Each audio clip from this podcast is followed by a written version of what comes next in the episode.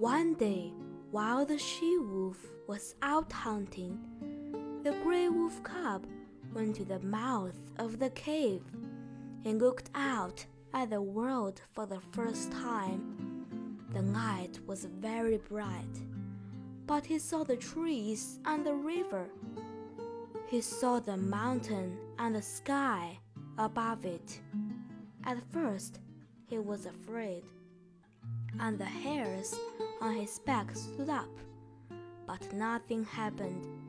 And after a time, he moved outside and immediately fell half a meter down to the ground below.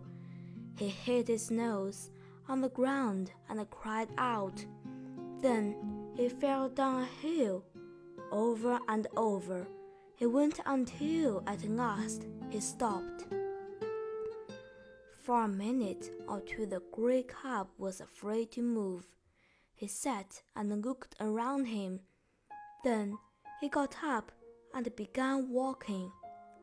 He walked into things or fell over them, and he hurt his feet on stones and his head on trees. He came to a stream and looked into the water, but when he put his foot on it, it was cold, and his foot went through it.